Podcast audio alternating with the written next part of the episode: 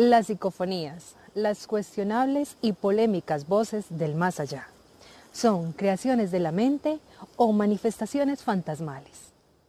Soy Alejandra Hidalgo y hoy les compartiré mi historia frente a este tema, una situación que viví hace año y medio aproximadamente.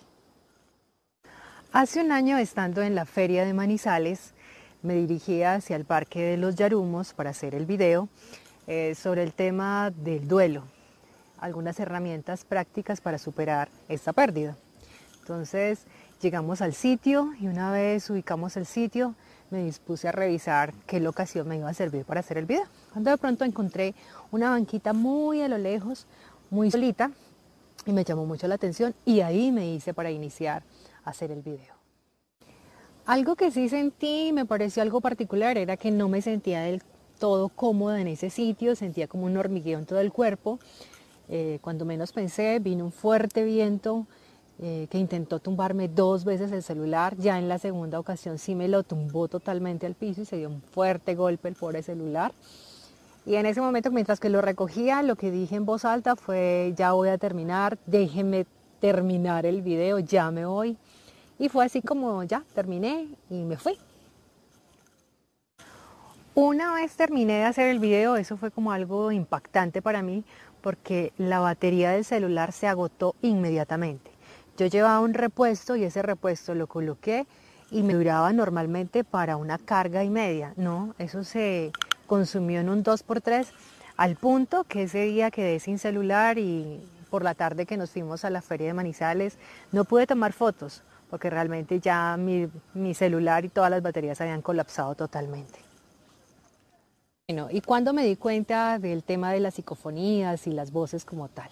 Ese día, cuando ya llegué a Pereira, llegué a mi casa y empecé a editar el video.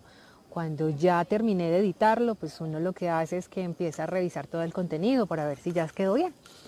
Y cuando estuve revisando, cuando llegué a esa parte, cuando escuché esa voz, a mí se me erizó el cuerpo totalmente. Los vellitos se me quedaron parados totalmente.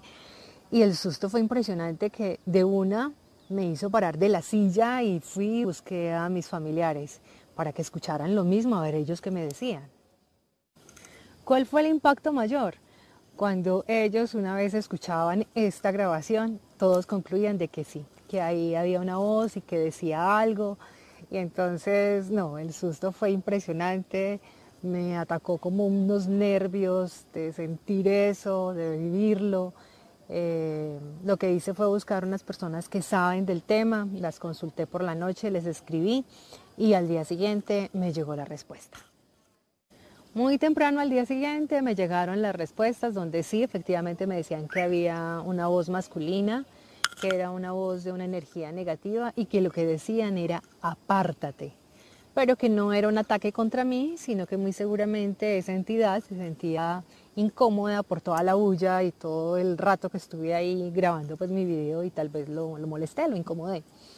Ahora bien, ¿qué ¿cómo fue esa experiencia para mí? Para mí fue muy real, lo sentí desde antes, desde el momento en que yo llegué al sitio. Cuando la pude sentir y escuchar la grabación, pues fue más impresionante todavía. Y creo que cada vez que de pronto tengo la oportunidad de escucharlo, sí me da susto. La verdad que sí me escaramucio un poquito. Bueno, y esta fue realmente mi experiencia. Quisiera escucharlos, quisiera conocer sus opiniones. En la caja de descripción les dejo el enlace directo al video del duelo. Eh, y al final de este video les voy a dejar el fragmento de los seis segundos que dura aproximadamente, donde pueden apreciar las voces. Cuéntenme ustedes qué escuchan o si han tenido una experiencia de este tipo. Yo los espero la próxima semana con otro tema menos espeluznante que este, ¿vale? Cuídense mucho. Chao, chao. O escríbele una canción o un poema. Eso te permitirá recordarlo en el momento que tú quieras más adelante.